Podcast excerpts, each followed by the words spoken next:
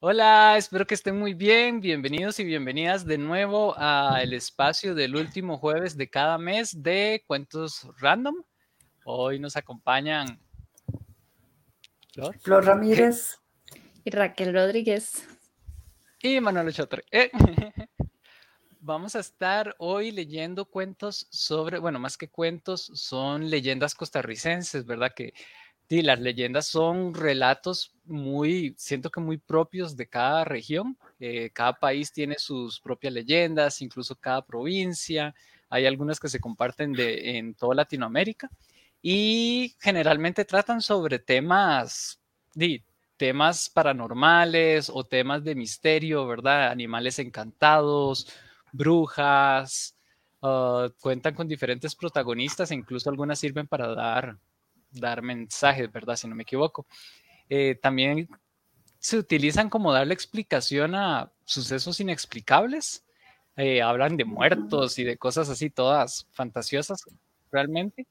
Y bueno, el objetivo es explicar estos, sucesos, dar testimonio de estos sucesos, e incluso dan, hablan de, ¿cómo se llama esto? De, la, de, lugares especiales, qué sé yo, de ríos, de por qué el nacimiento de este río, por qué el volcán, por qué, por qué tal pájaro o las aves.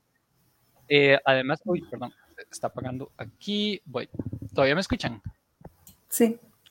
Ah, es que Se, me, salió que se desconectó. Bueno, eh, además de su contenido, se puede decir que eh, sirven como de, de sentencia y corrección para, para las personas, ¿verdad? Que no obedecen las reglas morales, más que todo en esa época, ¿verdad? Que las leyes, las reglas, el trato a la familia, el trato a la pareja, lo que era la honestidad, lo que era la fidelidad y todo esto, las leyendas se utilizaban mucho para eso.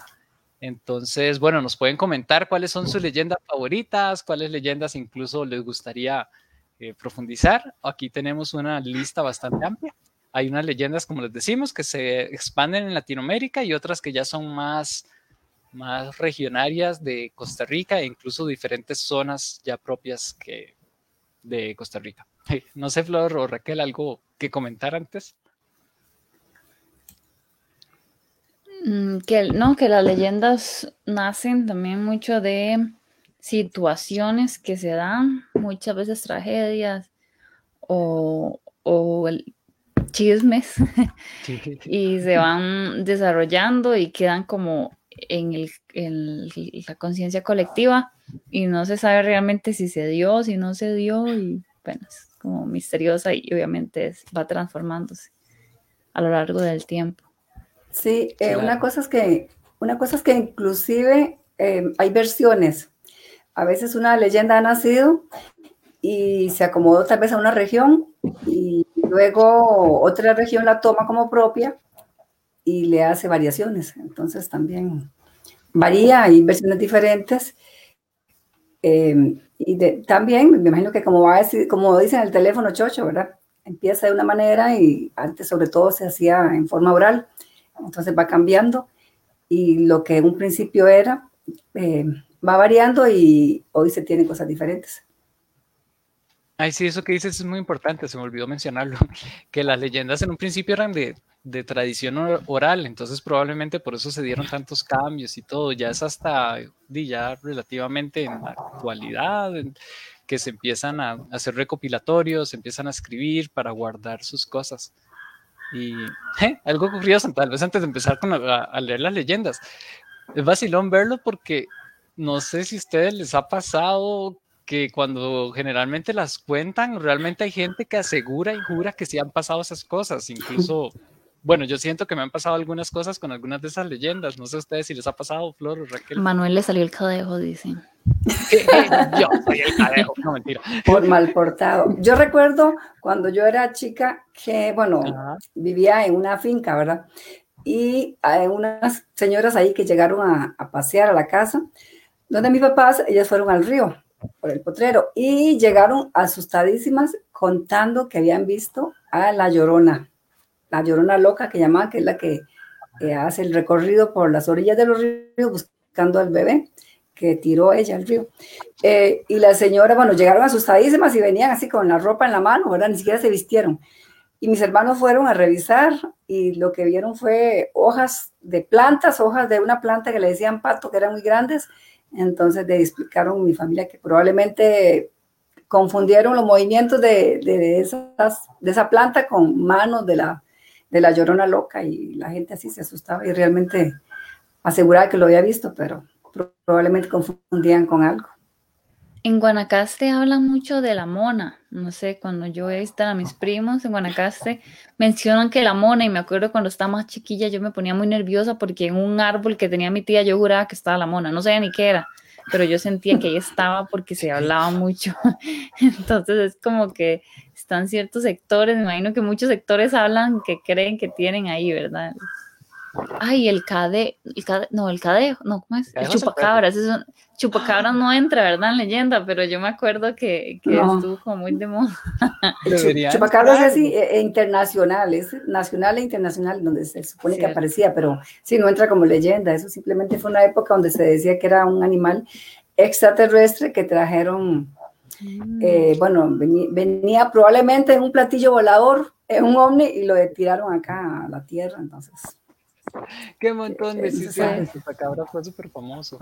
Puede escribir una historia del chupacabras. Y es que yo vi. Nosotros fuimos testigos de una matanza por el chupacabras. Mira qué miedo. Oh, de verdad. Estábamos, bueno, sí, rápidamente. Estábamos con un primo en, por el volcán Poas y había un gallinero. Y nos fuimos a meter al gallinero porque éramos unos metidos carajillos que nos encantaba jugar con los pollitos. Entonces nos metimos y todas las gallinas estaban súper enojadas y súper asustadas y los pollitos estaban escondiendo y todo. Y entonces mejor salimos y bajamos, pero así como por cinco minutos nos fuimos y cuando volvimos entramos y todas las gallinas y todos los pollos estaban sin cabeza. Uh, sí, eso era que decían que, le chupaba la sangre, el chupacabras. Sí, mira qué miedo. Esteban, no solamente chupaba, no solo chupaba cabras, chupaba también perros y gallinas y todo lo que se encontraba. Diego, hay pan. Si se queda hasta el final, me puedo comer un pan. no se lo mando, pero vamos a tener. un pan con chocolatito para escuchar las leyendas. Bueno. Sí, pero era muy rico, muy rico. Cuando uno estaba chiquillo, escuchar las leyendas así en la oscuridad y con, con ese misterio y esa Y la familia lo cantaba así como con un entusiasmo de asustar a los más pequeños, que uno luego no iba ni al baño solo. Cuando se iba la luz ahí. Ah, sí, con candelas. Más rico todavía. Yo es que sí era demasiado miedoso. Yo soy la fecha. bueno, entonces vamos a empezar con las leyendas. Voy que, tengo que encender esto. Ya saben, si ustedes tienen anécdotas de leyendas o quieren alguna leyenda para futuro, las pueden poner ahí. Ah, y antes de empezar con las leyendas, se me olvidaba. Gente, en la página del Facebook, eh, entren ahí al Facebook, está entre, entre la primera, en la primera publicación está nuestro sorteo de libros random. Es, un giveaway que tenemos gracias a la editorial, al patrocinio de la editorial UNED, que vamos a estar rifando libros random esta semana. Vamos a rifar, esta semana es el primero. Y lo único que tienen que hacer es eh, compartir. Eh, eh, compartir de forma pública la publicación y darle me gusta y ser seguidores y seguidoras obviamente de nuestro Facebook. Carmen, lo escucha desde Platanar. Hola Carmen, gracias. Entonces ya saben, participen porque se pueden ganar estos libros, cortesía de la editorial UNED, son de poesía y uno de novela y, narrativa. Entonces, ¿para qué? Son libros sorpresa porque no se sabe qué, es, qué le tocó a la persona ganadora. Ya, ya, ya, ya. Gallo tapado, digo yo. Gallo tapado, libro tapado. Bueno, saludos. Entonces, Raquel, bueno, yo voy a empezar esta noche de leyendas con El fantasma de los llanos. Este es cortito. Este era el alma en aflicción de un señor en un caballo, que se muestra en la pampa guanacasteca ante la presencia de la luna llena.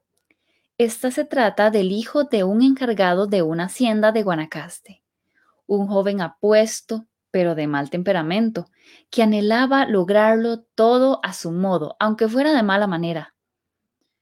Se encariñó de una linda joven, que era su sobrina, quien no le correspondía su amor, por su forma de ser y por ser familia uno del otro.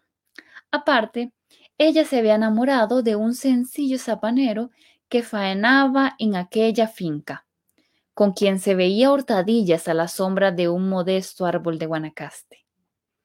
Allí fueron sorprendidos por el enamorado quien, violento, quiso asesinar de un tiro a la joven, pero se interpuso el novio y la bala le quitó la vida a los dos. Sabedor el padre de la joven de lo ocurrido, con el pesar de su alma blasfemó al asesino, sentenciándolo a deambular por los llanos sin reposo por la eternidad. Ese es el fantasma de los llanos. Mm, no conocía yo esa leyenda. Está bonita. Bueno, está bonita, pero qué triste. bonita como leyenda, pero triste como situación, el incesto y, y el homicidio al final. Sí, un poco. Es que son cosas que pasaban en esa época, ¿verdad? En esa época era como más común. Y eso del tío con la sobrina y molesto que no le dio bola. Yo, es en serio. Pero es parte de la realidad de la época. Bueno, ahora vamos con esta otra, que es la leyenda del Poás. Eh, para quienes no saben, el Poás es un volcán de Costa Rica. Eh, con, tiene el cráter más grande, si no me equivoco, y es demasiado lindo. A mí me gusta, tengo como mucho, emotividad en ese lugar porque de niño pasaba ahí cuando era chiquitito. Pero bueno, entonces, se dice que en la, que en la tribu establecida en las faldas del volcán Poás moraba una hermosa doncella que un día acogió a un ave roaldo que no tenía padres y era huérfano como ella. Los dos llegaron a vivir juntos el Roaldo es una ave así chiquitita, verde, muy bonita y es el icono de, de, de por cierto. Cierto día, el volcán inició sus amenazas de hacer erupción y la tribu no concibió otra alternativa que hacer un sacrificio para el volcán y aplacarlo. Resolvieron sacrificar a la pequeña doncella. No obstante, el Roaldo no lo permitiría Así que empezó a cantar al volcán para aplacarlo con su trino. Se cuenta que el volcán se aplacó y se ahogó sus vapores, permitiendo que la doncella siguiera viviendo. Sin embargo, debido a ello, el Roaldo perdió para siempre su capacidad de cantar.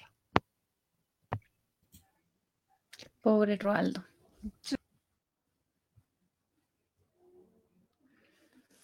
El micrófono está apagado. ¿Listo? Es que el alto es un pajarito, si quieres buscar en internet, es todo lindo, es así chiquitito, verde, con amarillito, y dicen que no canta, entonces creo que ahí lo están explicando. Por eso no canta, sí. Ah, bueno, yo les voy a... ¿Perdón? No, que pobrecito el reldito. Em, bueno, el, cuento que, la leyenda que voy a leer, este, no le fue tan bien al personaje.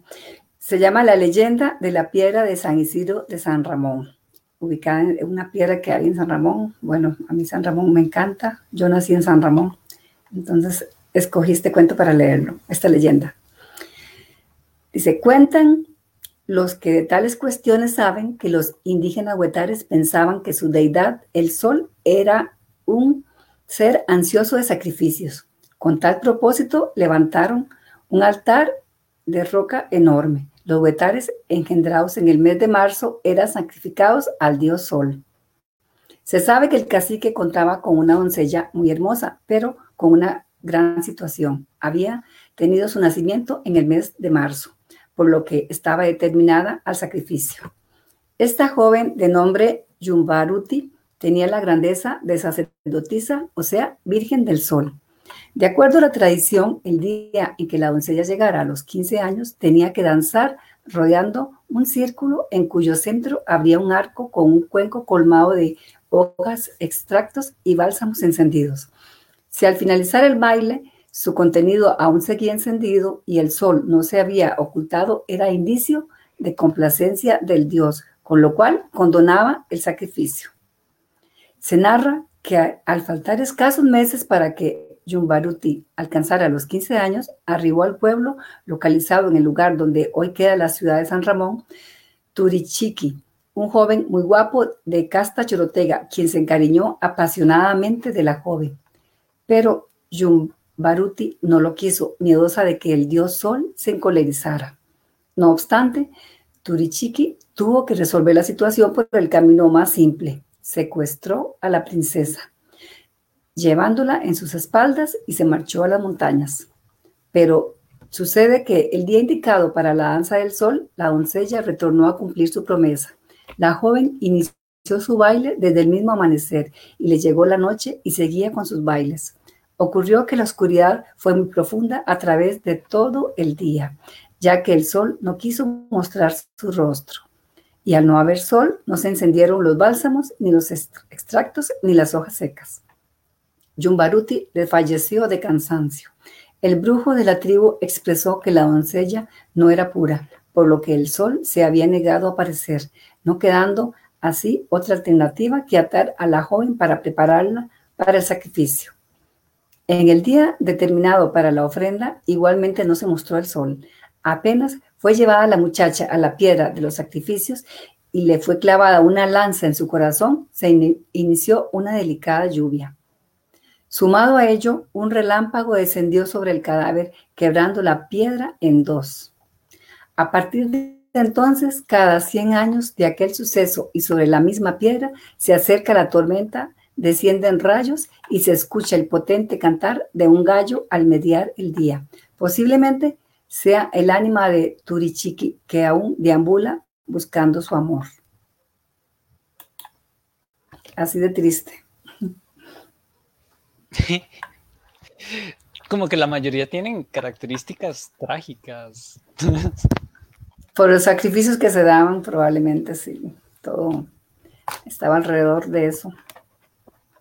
Bueno, ahora seguimos con una que es un poco más conocida, bueno, bastante más conocida, manda que no la conozcan. y es incluso, creo que, no sé si latinoamericana, pero centroamericana, sí, ¿verdad? Esta se cuenta en muchos países, es sobre la cegua. Entonces vamos a arreglar aquí. Importante, esta es una de las versiones que hay de la cegua, porque hay varias versiones, pero esta es como una de, de las que encontramos. Entonces, Hace más de 200 años, en un pueblito de Cartago vivía una hermosa mujer, la más bella del pueblo, linda como una rosa, de curvas pronunciadas, hermosísimos bustos, piernas torneadas y una cara sin igual. Sin embargo, la muchacha era muy orgullosa y no guardaba la menor consideración por sus padres, a los que con frecuencia humillaba y desobedecía pues decía ser muy infeliz por la pobreza.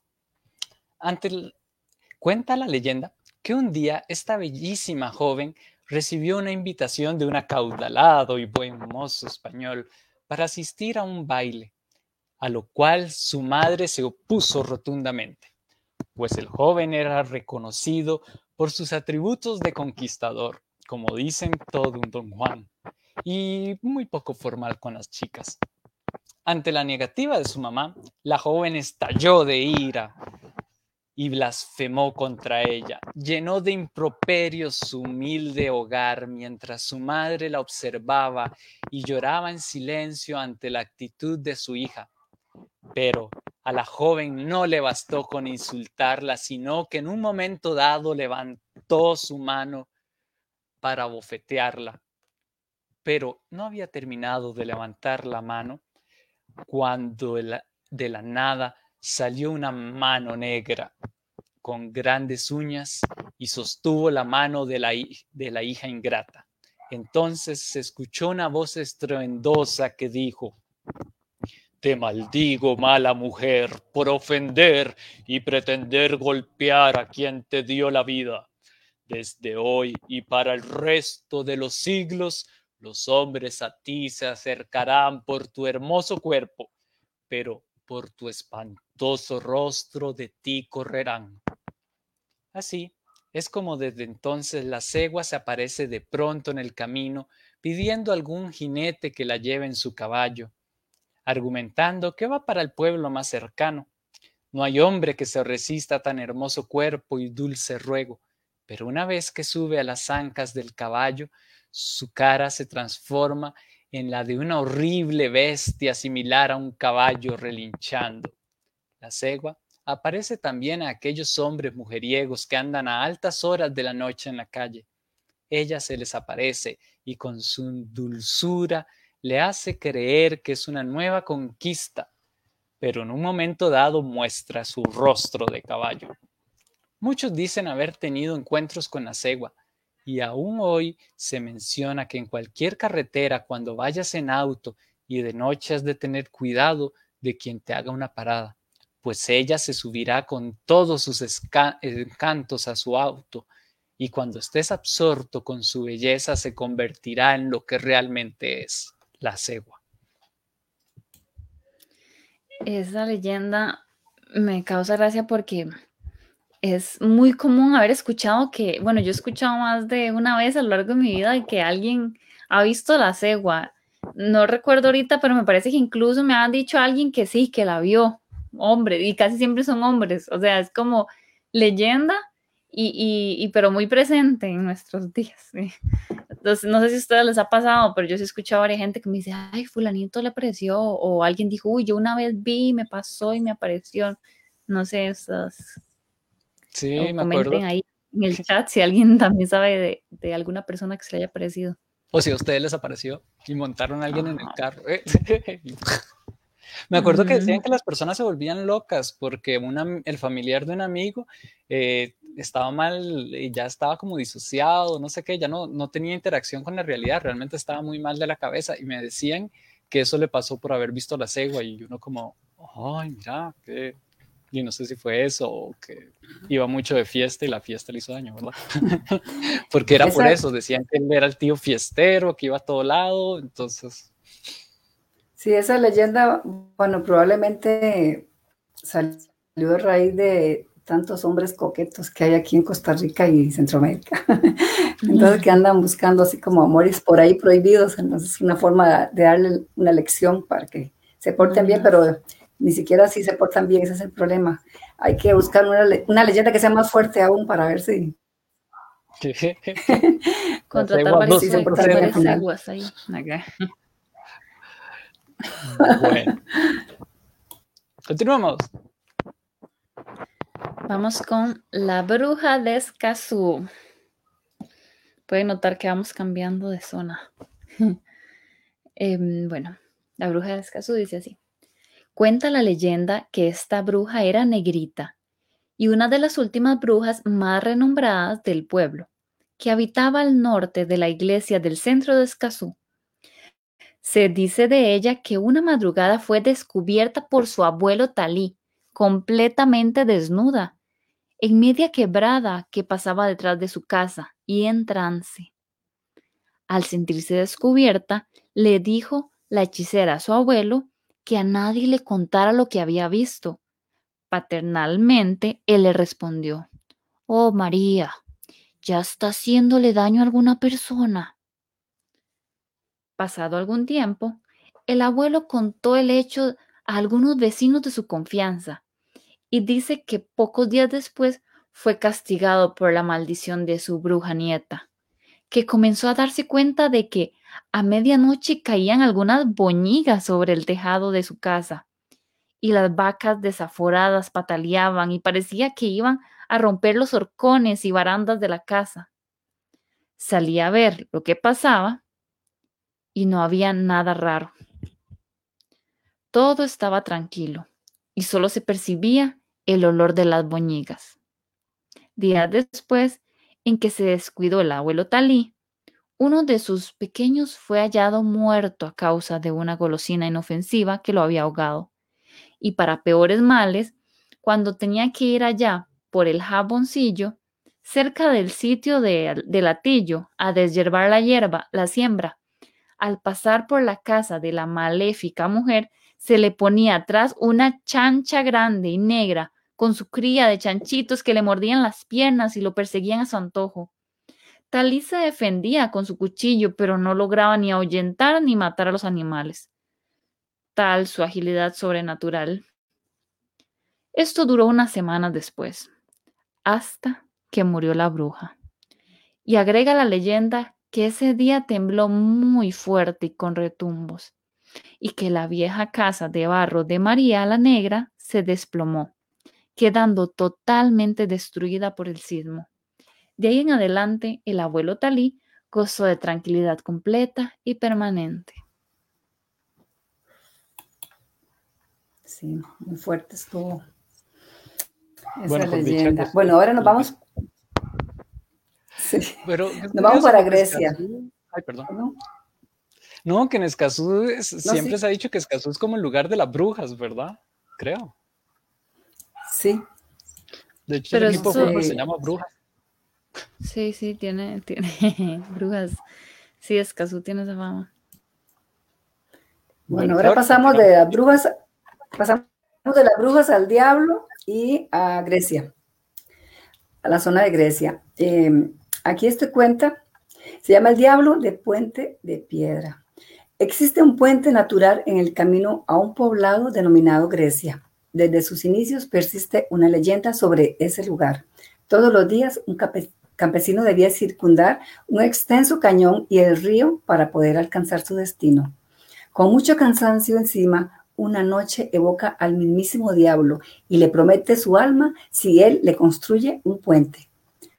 Pero le pone de condición que debería finalizarlo antes del canto del gallo, lo cual el diablo acepta. En el momento preciso y antes de que el diablo pusiera la última piedra del puente, el hombre toma un saco que escondía en su carreta y le da un puntapié, haciendo que el gallo que estaba dentro comience a cantar, con lo cual logra salvar su vida. Se cuenta que por este motivo el puente sigue teniendo un gran hueco en el medio.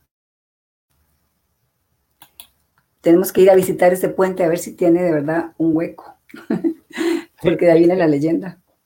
Bueno, debió haber sido más fácil, mejor ir a la municipalidad del bar, del pueblo a, a Eso estaba pensando. Esta es una leyenda para la empresa de Conavi y la municipalidad. Para las municipalidades que abandonan tanto los puentes de, los pueblos y las calles, eh, porque no, sí, sí, queda más fácil que, que arriesgar el alma. Es como hay un puente, hay un hueco, ¿qué hacemos? Culpa del diablo. La de Cartago tiene algo así, ¿verdad? La iglesia, pero la iglesia que fue derrumbada varias veces por, por, por los temblores. Solo que no me, no me acuerdo. Bueno. Sí, se dice que fue por un, un, conflicto que hubo entre dos hermanos, uno de ellos era sacerdote, algo así. Bueno, en la próxima hay que traer esa leyenda. Y se pelearon, creo que por algo, sí, no sé si por una mujer. La cosa es que una maldición cayó ahí y la, la iglesia cada vez que se, se quiere o se quería, no se volvió a intentar, se quería, se intentaba reconstruir, temblaba o algo pasaba y volvía a caerse. Sí. Bueno, ahora continuamos con Manuel. Vamos con hormiguitas, que a mí me encantan las hormigas. Bueno, a ver, voy para. Esta se llama Las hormigas de Nanda Yure. Para que no sé, para quienes no sepan, Nanda Yure es, bueno, aquí está, es el cantón número 9 de la provincia de Guanacaste. Entonces, se cuenta que en los tiempos precolombinos estuvo poblado, eh, por, eh, esta zona estuvo poblada por los indios chorotegas. Un relato describe la denominación de la región en base a una, leyenda, a una legendaria doncella chorotega de nombre Nanda Yure quien contaba con poderes mágicos y podía conversar con los espíritus. Nanda Yure era una de las amantes del cacique Nambi, soberano de Nicoya, quien contaba con numerosas mancebas. Envidiosa Nanda Yure imploró al espíritu creador que le diese el poder de venganza. Este le contestó dándole el poder de convertir a las amantes de Nambi en hormigas popas las cuales obtuvieron el poder de saber si el corazón de los hombres alojaba buenas o malas pretensiones. A quienes disponían de malignos propósitos, les estropeaban los cultivos. Con este relato describen que los campesinos, describen los campesinos la existencia de esta variedad de hormigas que en determinados periodos del año asedian los campos de siembra. Entonces así es como nacieron las zompopas y por eso hay plagas. Qué horror. Ahora vamos nacieron las zompopas. Vamos con la tule vieja. Hablando de hormigas, aunque creo que por aquí no venían las hormigas, pero ¿Verdad? La tule vieja que se le suele unir con las Se dice sí que a la, tule vieja se le suben hormigas y ella utiliza la ceniza para sacudirse esas hormigas. Bueno, esa es la historia que yo me sé. Vamos a ver la versión esta como dice. Sí, recordar lo que dijo Manuel al principio, que hay muchas versiones. Esta es una de tantas que hay, pero pueden conseguirse otras.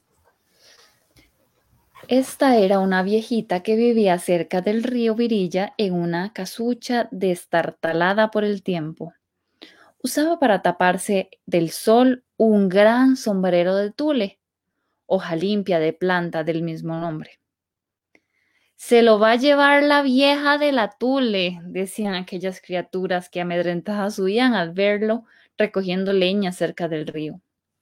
Al pasar de los años, esta se convirtió en una leyenda describiéndola de la siguiente manera. Gran sombrero de tule, pechos al desnudo, patas de gavilán, alas de murciélago, rostro de bruja y carga de, de leña. Se dice que alza vuelo y cae sobre la persona despedazándola cuando ésta se encuentra en pecado mortal. La tule vieja era una señora entrada en años y mañas se dice que hasta dormía con el sombrero puesto, deformado, sucio, con su aspecto de chupón. La chiquillería burlona le puso el apodo de Tule Vieja y se complacía en molestarla. Ella entraba en enojo y, si tenía una rama a mano, corría tras ellos, tratando de alcanzarlos para darles su merecido. Nunca lo lograba. Sus bravatas estimulaban a los traviesos muchachos a molestarla más. La tule vieja iba a los cafetales a buscar charramasca, o sea, leña menuda. De paso, cargaba un racimo de plátanos sobre su cabeza y el tule, cada día más renegrido. Un día, el viento le voló el sombrero que cayó sobre las turbulentas aguas del entonces crecido río Tibirí arrastrándolo en su corriente. Ella voló en su persecución. La cabeza de agua de la gran creciente la ahogó. Fin. No era muy atractiva la tule vieja por la descripción que dan. Yo me la imaginaba diferente. Bueno, en la versión que contaban nuestros abuelos y tíos. Bueno, em, yo les voy a leer, bueno, eh, La cascada de la novia que tiene, les voy a leer las dos versiones, son cortitas. Y esta se supone que se dio en, se desarrolló en el Valle de Orosi. Dice La cascada de la novia. La historia se desarrolla en el Valle de Orosi. Acá es donde se encuentra la denominada la cascada de la novia. Cuenta la leyenda que para celebrar una boda, la pareja de novios junto a un grupo de amigos salieron a caballo hacia el Valle del Orosi. Al llegar allí tuvieron bailes, risas, brindis y todo era alegría. El novio brindó por la novia, por su sonrisa, por su vestido elegante con su velo bordado a mano, por sus ojos y por su belleza. Al terminar la fiesta y comenzar la caminata a sus casas, el caballo de la joven se asustó de tal manera que se lanzó al abismo, llevándose con él a la joven novia. El velo blanco bordado subió desde el precipicio y dejó con él una cascada de agua, la que llaman ahora la cascada de la novia. Muy linda esta versión. Yo me imagino, yo me lo visualizo ese velo formando la cascada. Muy bonita. Esta otra versión es cortita y dice, Dos jóvenes enamorados y de reciente casamiento prepararon un recorrido alrededor del área de una catarata con la idea de celebrar. De retorno, transitando en las proximidades de la cascada, el caballo en el cual paseaba, la novia súbitamente enloquece y se lanza al desfiladero junto con la mujer. Se dice que en la cascada se pueden ver roncar rondar el espectro de una joven trajeada de novia. En esta última versión no se forma la, cascada. Eh, estaba ahí y ella ronda por ahí su espíritu, pero en la anterior la cascada se formó a raíz del, del suceso con, el velo de la novia. Ahí Carmen Ramírez dice que miedo la tule. Uy, sí, demasiado. Que se cuide porque le puede rondar ahí por las ventanas. Vea, Carmen, usted en la noche cuando esté sola, usted vuelve a ver por las ventanas y a lo mejor ve la tule asomándose con sus alas de murciélagos y sus patas de, ella se murió. no, pero es que ya no viene en, físico, ella llega en espíritu. Qué miedo. Sí, porque yo no sé quién creó la descripción, pero está terrible. Me imagino que alguien creyó haberla visto de esa manera. Sí. Sí, quién sabe qué es lo que ven. Jonathan Rojas, hola Jonathan, saludos. Hay un colega que tiene también una revista virtual, Expo Arte CR, ahí pueden seguir también. Y bueno, ahora vamos a La Pasajera Fantasma. Esta leyenda yo no la había escuchado de aquí. Eh, yo tampoco. Se escucha muy linda. Bueno, muy tenebrosa. Vamos a ver. Se dice que es de aquí, Costa Rica. Sí, vamos a ver. Entonces, este relato está vinculado con las leyendas de Costa Rica urbanas. El mito cuenta sobre el espectro de una dama que se muestra en las márgenes de una carretera desierta, casi a la medianoche. Llama un taxi, se monta, pidiéndole al chofer que la traslade a una dirección, la que usualmente es en una vivienda cerca de un cementerio. Al llegar a su destino, baja del vehículo y le señala al chofer una casa en la cual le van a pagar por el traslado. Mientras tanto, ella se ingresa en el camposanto y se desvanece. El taxista, expectante, toca la puerta de la casa y cuenta la historia que tras de eso las personas que residen allí desconcertadas le muestran una foto de la mujer. El taxista afirma que esa es la persona que le pidió el servicio. Le dicen que ella falleció ya hace muchos años y que está sepultada en una tumba en el campo santo cercano. En otras interpretaciones de la leyenda, el espectro sencillamente se desvanece dentro del vehículo. Esta es una bastante más nueva. Ay, esa yo la escuchaba demasiado cuando estaba pequeñita.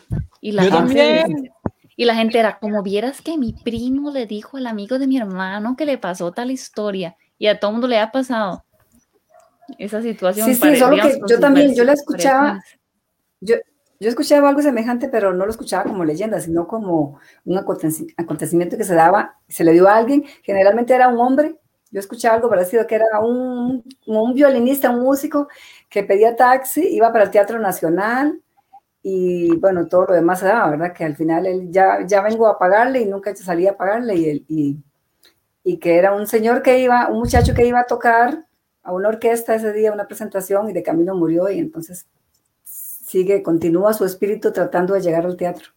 Yo escuchaba una de una muchacha que había dejado creo que el abrigo o, o le han prestado la, no, no sé, algo así. Pero estamos viendo si esto es reciente, que así nacen las leyendas quién sabe quién contó esa historia en algún momento y la, todos la escuchamos y ya se hizo leyenda. Ahí Jonathan Rojas dice buen tema, gracias. Silvia Art dice hola, hola Silvia, ¿cómo no verla? Hace rato no la veía por aquí. Y recuerden, así anuncio de medio tiempo, recuerden participar en el giveaway que estamos haciendo eh, gracias al patrocinio de la editorial de UNED con libros random, son libros sorpresas. Para participar en nuestro muro de Facebook van a encontrar la primera publicación que dice giveaway. Solo tienen que comentarla, seguirnos a nosotros y... Eh, compartirla. Entonces, para que participen en un libro sorpresa, pueden ser de narrativa o poesía, prosa, son sorpresas, son random, por eso.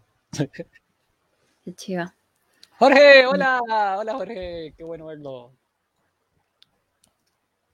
Ahora, continuamos. Continuamos con esta, ya, ya empieza a ponerse tenebroso. Bueno, aquí empezó a llover, entonces como que se está poniendo el ambiente cada vez más oscuro. No, mentira. Pero así está viendo vez más tenso. Usted está en un ambiente muy oscuro, ahí rodeada, se ve toda sombría. Y yo, sí, ¿verdad? Voy a apagar la luz. De hecho, ahí Raquel, se ve alrededor de Raquel como unas sombras que se mueven. ¿Qué será Raquel? ¿Qué? La mona, o la tule. O la tule es que me apareció aquí.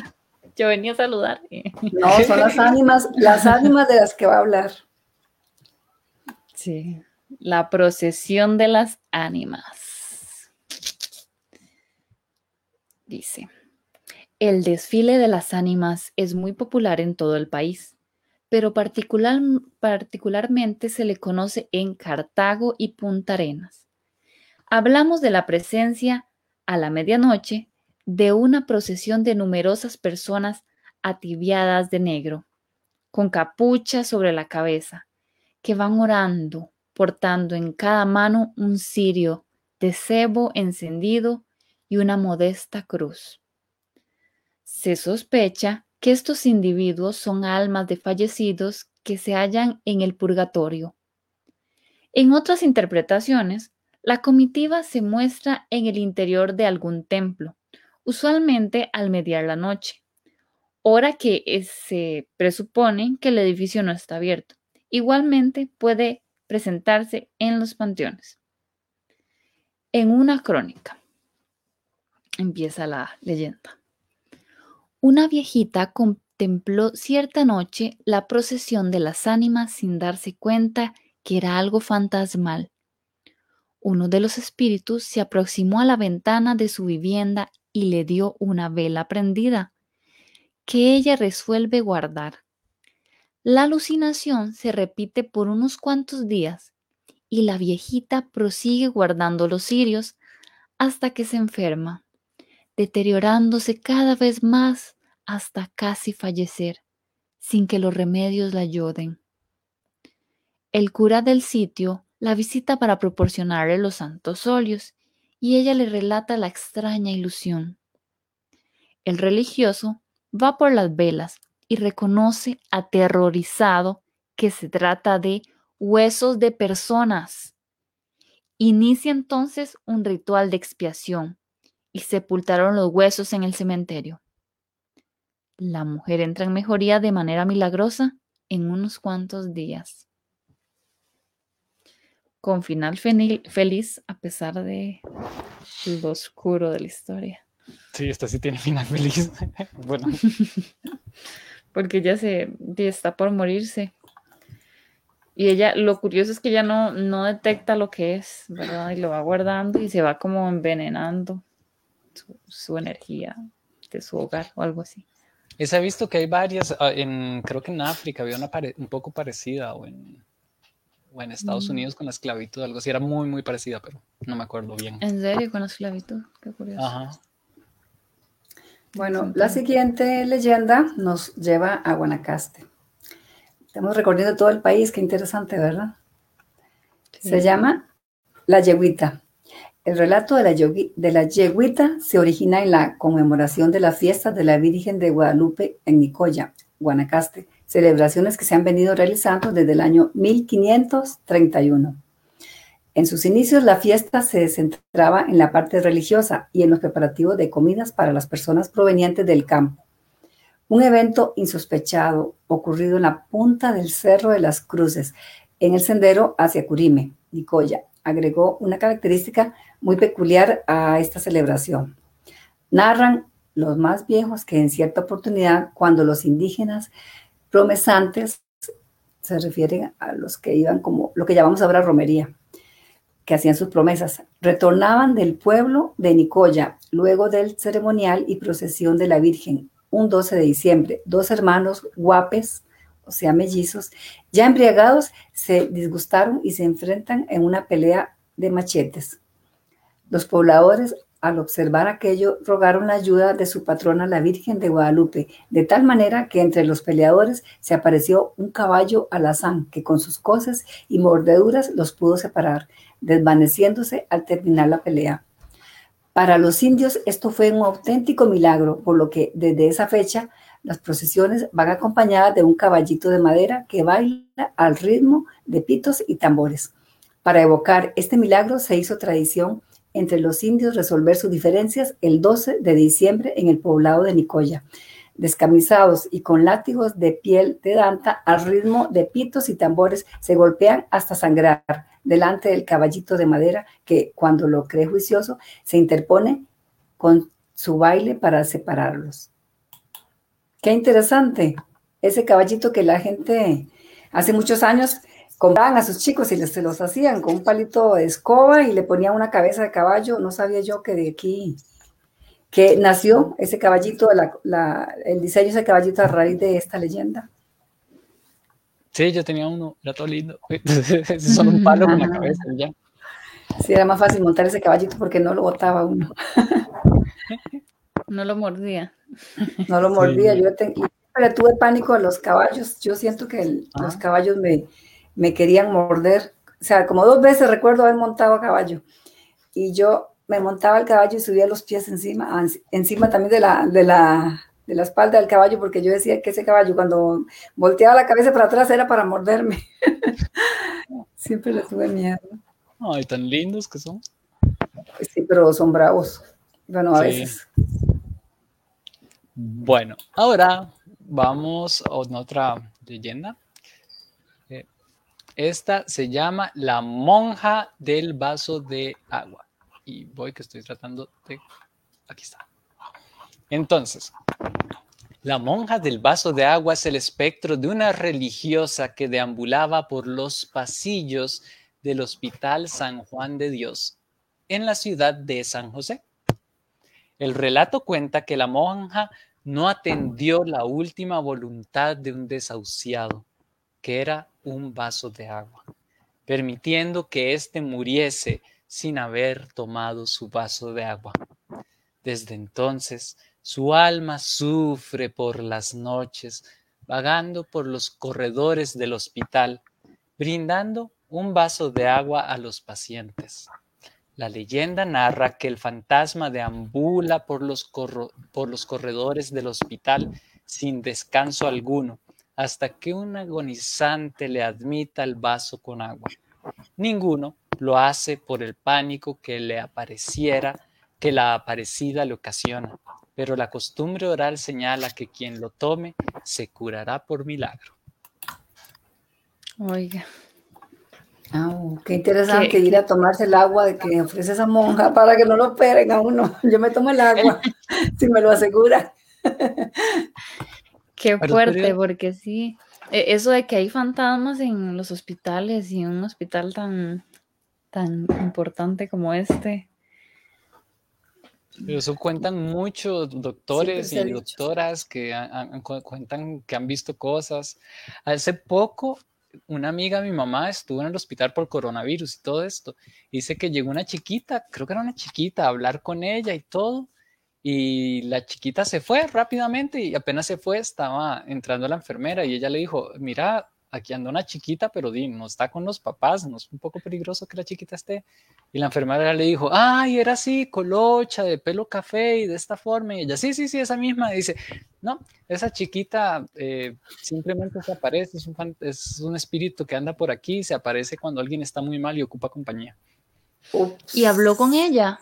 Sí, dice que se puso a hablar con ella y todo y que se fue. ¿Quién contó eso? Eh, una amiga de mi mamá, que estaba en el ah. hospital hace poco, o sea, estamos hablando de, este año o el año pasado. COVID. Sí, y, sí, y en, los hospitales, bueno, además de esa época, pero no se permiten a los niños desde antes, desde antes del COVID, porque, porque se están exponiendo, ¿verdad?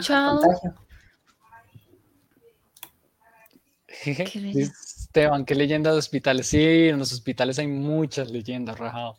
Sí, yo he escuchado de personas que mencionan enfermeros o médicos o alguien que aparece con una capa distinta y que les dan apoyo. He escuchado en varias ocasiones, me acuerdo una vez que escuché de un médico chino algo así era lo que recuerdo, y decían que, que ese señor, ¿verdad? De, de, rasgos orientales, se le aparecía y le daba apoyo y como que va a salir adelante y no sé qué, pero que usaba una capucha diferente a todos y que después preguntó por él y nadie sabía quién era. Y he escuchado como varias historias así. Entonces, eh, de así de hospitales, entonces, y más un hospital, ¿verdad? La carga que tiene. Con toda esa vibra y muertos y toda la cosa. Pero generalmente las de los hospitales son gente que está buscando ayudar a las personas. Bueno, nunca he escuchado una que sea así como de terror, que más bien les están haciendo daño. Siempre son como gente que les llega a ayudar. Son fantasmas buenos, bueno, con buenas intenciones. Como el médico.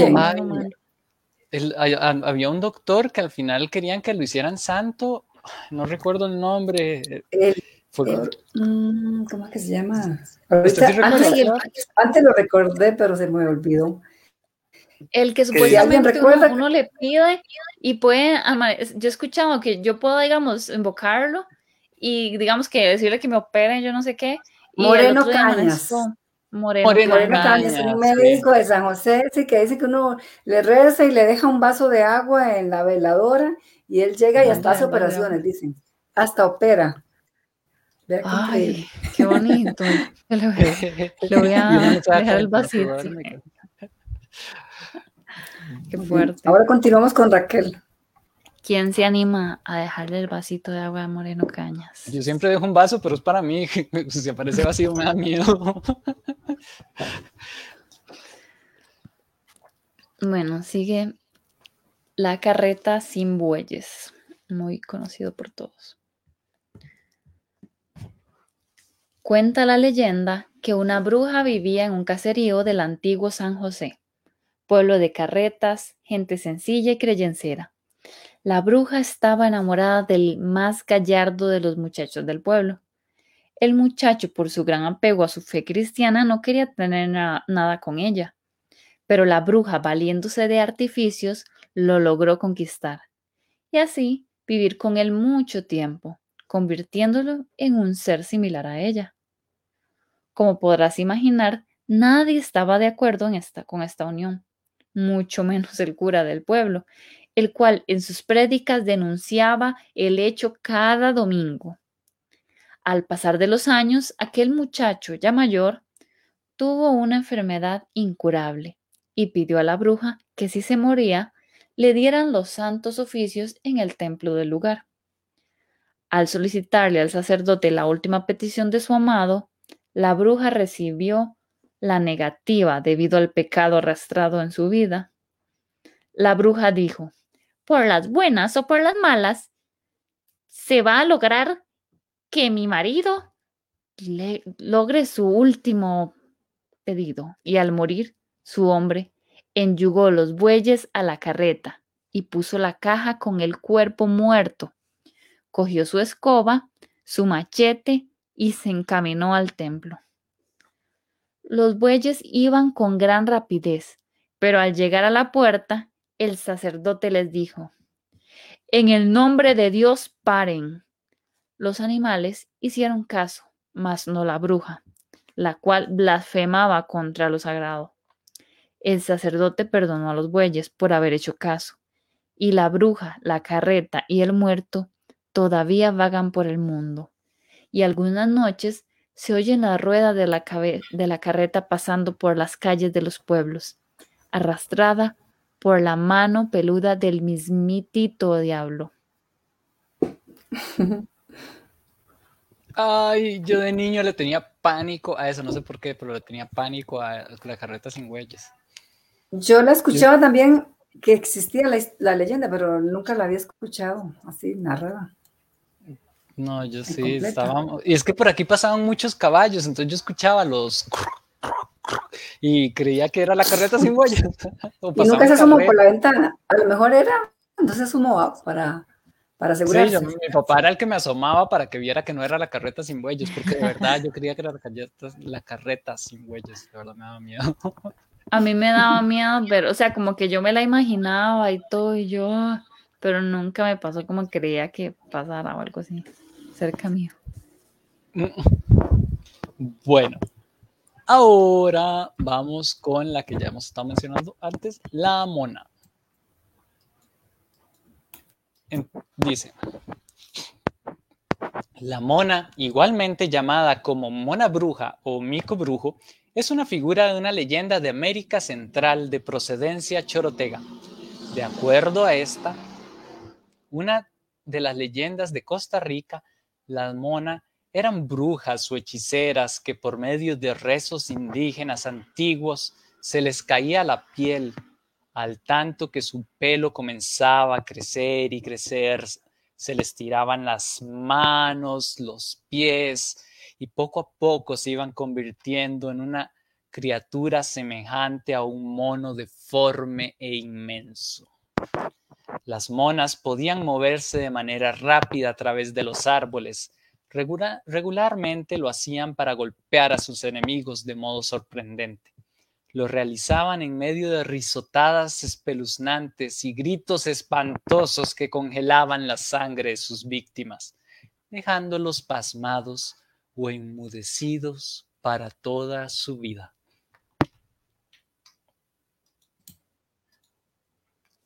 Aquí está la famosa mona, o las monas, que aquí habla de que son varias. Pero es curioso porque estas por maldición ni nada, estas son ya que lo hacen a su propio y a su propia voluntad. Sí, yo nunca había escuchado este de la mona. Sabía el cuento que existía algo de la mona, pero la leyenda nunca la había escuchado, a pesar de que se supone que es muy común. Sí, sí, yo tampoco la había escuchado, sabía que existía. Y me acuerdo que en la feria salía la mona peluda o no sé qué, que siempre estaba y que era una muchacha y se iba transformando y era como, véanla cómo se transforma. ¿Ustedes no se acuerdan? No. En las ferias así de, pueblo que llegaban. Sí, sí, esa era como, como la mujer, la mujer que era, le, la anunciaban como la mujer algo, no recuerdo qué era, la mujer peluda o no sé, que se supone que se iba, iba echando pelo ahí mismo, garras, dientes y y, se iba transformando el frente de la gente. ¿En cuál feria? En los turnitos que habían antes. Sí, en los turnos. Me acuerdo mucho, de, bueno, yo iba a Punta Arenas, ahí pasaba mucho. En, creo que nos de Coronado, bueno, no sé si nos de Coronado, la verdad. No. Pero sí era como muy loco. Me lo imagino como en las películas, pero nada más. bueno, robaron Notre Dame, que hacían una feria y todo eso, pero así como la realidad, que, había alguien que se transformaba o qué era la cosa. Sí, dice como a base de espejos era que lo hacían, como que iban poniendo las imágenes ahí, iban haciendo el cambio un poco con la tecnología un poco atrasada, me imagino, pero porque eran así como tres tomas o cuatro y ya estaba la, la mona rara ahí. ¿Usted alguna vez entró a verla? Sí, una vez. Ah, yo nunca la vi porque era muy chiquitito. sí, es que eso era, hace mucho tiempo, sí. Usted todavía, ya había nacido. Bueno, yo pensé que ni siquiera había nacido cuando yo, cuando daban, cuando presentaban eso. Dice Manuel Rivera, hola Manuel, que sí, que eso era, que la hacían en las ferias. Manuel, ¿usted la vio alguna vez? Ay, lástima. Dice que pero eso fue hace mucho. Sí, hace mucho. hace como 40 años por lo menos. No, la veía. Ah, es que, bueno, ¿usted la vio o usted le contaron la historia? Porque usted dice que nunca la vio. No, yo, yo, iba a la feria donde estaban y había alguien que decía, vean la cómo Ah, bueno, yo, el anuncio. ah, sí. Y vamos a la feria, pero yo nunca entré porque primero era muy niño y segundo era muy miedoso, entonces yo creo que... Se juntaban los dos elementos y no la veía. Sí. Un niño miedoso. Demasiado. Sí. ¿Cómo estamos con el tiempo? Um, yo creo que ya lo dejamos aquí, ¿verdad? Porque ya son las nueve. Solo quiero, permítame para hacer un anuncio que me parece muy lindo. Yo estoy muy emocionada. Eh, bueno, el próximo mes, estamos en julio, ¿verdad? En agosto, se va a dar, bueno, otra temática, cuentos, digamos que para adultos, en general para todos, pero más para adultos. Y en agosto, en septiembre, perdón, por lo del Día del Niño, em, vamos a tener cuentos infantiles contados por infantes. Entonces, la idea es que los mismos chiquitos cuenten el cuento que a ellos más les gusta. Entonces, desde ya lo estoy anunciando. Sería, bueno, no recuerdo la fecha, 20, ¿qué? de agosto, como 28 por ahí, 24 de agosto. En septiembre, perdón, es en septiembre. El de agosto es el 26 y el de septiembre es 20, 30, 30. El jueves 30, 30 de septiembre. Ah, bueno, 30, de septiembre vamos a tener cuentos contaditos por niñitos. Sí, niños y niñas. muy bonito.